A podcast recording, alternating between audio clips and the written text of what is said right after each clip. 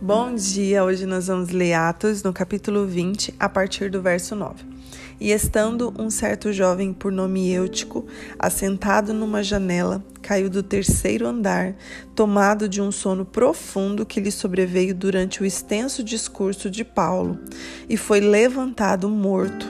Paulo, porém, descendo, inclinou-se sobre ele e, abraçando-o, disse: Não vos perturbeis, que a sua alma nele está.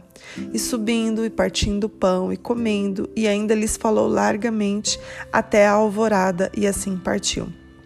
E levaram vivo o jovem e ficaram não pouco consolados. Então aqui nós vemos que o milagre aconteceu depois, né? Paulo desce, esse, esse jovem ele cai do terceiro andar, cai morto, mas Paulo desce ali, abraça aquele rapaz e ali o Senhor faz um milagre, traz a vida novamente. Depois esse rapaz, né, torna a vida e eles ficaram felizes com aquilo que aconteceu. Mas nós precisamos analisar né, em que posição esse jovem está para que nós não possamos cometer os mesmos erros e fazer da mesma maneira. Nós vemos aqui que o ambiente onde Paulo é, se encontra explanando aquilo que o Senhor entregou a ele era um ambiente com muitas pessoas. Nós sabemos que por onde Paulo andava atraía multidões, né? O Senhor estava ali cumprindo o propósito na vida de Paulo. E talvez esse jovem escolheu a janela por ser um lugar mais arejado, né? Talvez não estava no meio de tanto aperto. Então ele se assentou ali para ouvir Paulo. Mas perceba, gente, que Paulo um dos maiores pregadores, né? Eu gostaria que você imaginasse esse cenário, imaginasse é, o que Deus estava fazendo naquele ambiente através da vida de Paulo. Pensa e, e, e é, tenta refletir a autoridade de que Paulo tinha naquele momento para poder ali explanar a palavra do Senhor, trazer com tanta autoridade, com tanta graça, com tanta ousadia sobre o reino de Deus naquele lugar. Paulo estava derramando sobre eles. Então você imagina o que eles estavam vivenciando naquele ambiente através da vida de Paulo. A glória do Senhor estava ali naquele lugar. Pensa no ambiente, era a oportunidade daquele jovem receber toda a instrução necessária. Porém, em algum momento, é, ele se distrai, em algum momento ele está no ambiente, mas ele já não está mais. Em algum momento o sono toma conta né, da sua vida e ali ele, ele cai em profundo sono, a Bíblia diz e cai de uma queda brusca, né, do terceiro andar, ou seja, ele perde a conexão com aquele ambiente. Ele está no ambiente, mas ele não se envolve mais com o ambiente. Ele se distrai, né, e, e deixa o sono tomar conta da sua vida. Então, eu gostaria que você refletisse isso porque muitas vezes nós estamos, estamos como esse jovem, sentado na janela. Eu olho para o ambiente onde eu estou, mas algo me distrai também no ambiente do lado de fora. Eu estou no ambiente, mas eu não estou no ambiente.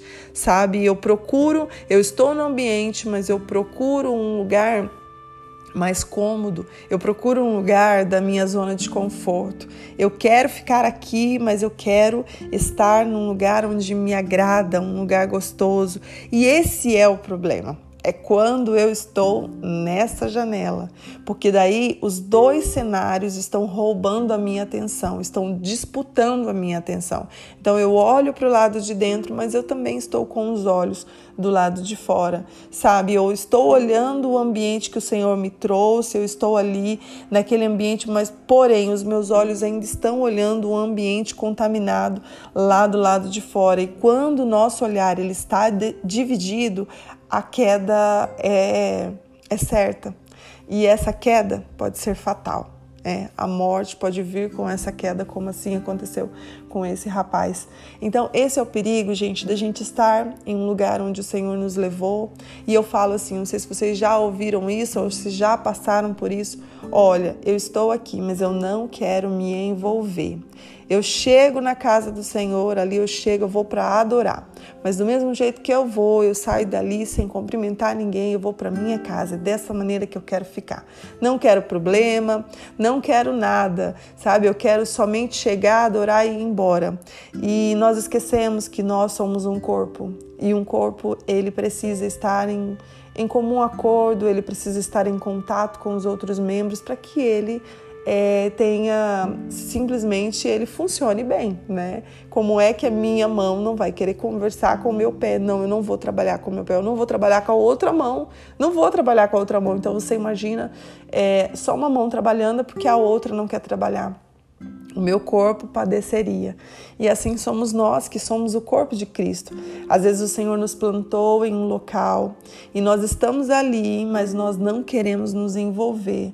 Nós estamos ali, mas nós não queremos fazer da maneira que estão trazendo para nós. Não, eu não quero cargo, eu não quero função, eu não quero estar envolvida com nada. Eu vou chegar e vou embora do mesmo jeito que eu chego, eu vou embora. Não quero ter amigos, não quero ir na casa de ninguém. Sabe quando eu não quero me envolver, e aí é onde mora o perigo, porque eu não quero me envolver, então eu estou em cima do muro. E quando nós estamos em cima do muro, isso significa que nós já estamos fora, porque não estamos dentro. Então, nós já estamos fora. Então, nós precisamos fugir da janela. A janela que nos distrai, a janela que, que nos engana, que parece que nós estamos dentro mas na verdade não estamos. A janela que nos traz essa distração e vem junto com esse sono profundo, e junto com esse sono traz fraqueza, junto com esse sono traz a morte. Então eu gostaria que você pensasse nessa palavra nesta manhã. Talvez você está em um ambiente e ainda não conseguiu se envolver, ou talvez você colocou um muro de proteção porque você passou por algumas situações lá atrás traumatizantes e você não quer passar novamente pelas mesmas feridas. Mas eu gostaria de te falar que uma estação nunca é igual à outra, que um tempo nunca é igual ao outro e o Senhor ele tem novidade de vida para sua vida, mas você precisa se envolver. Você precisa precisa adentrar a esse ambiente, viver as renúncias necessárias, viver o, o lugar necessário. Talvez você vai estar em um lugar de aperto, né? Mas escolha estar nesse lugar de, né, junto com as pessoas ali, envolvimento com as pessoas, do que estar num lugar mais arejado, que é a janela, porém olhando os dois ambientes, porém com o olhar dividido, porém naquele momento correndo um grande perigo. Gente, a janela, ela é um lugar de perigo. Então não esteja neste lugar de zona de conforto, não esteja neste lugar agradando somente a sua carne, agradando somente aquilo que te dá para fazendo aquilo que somente que te dá prazer.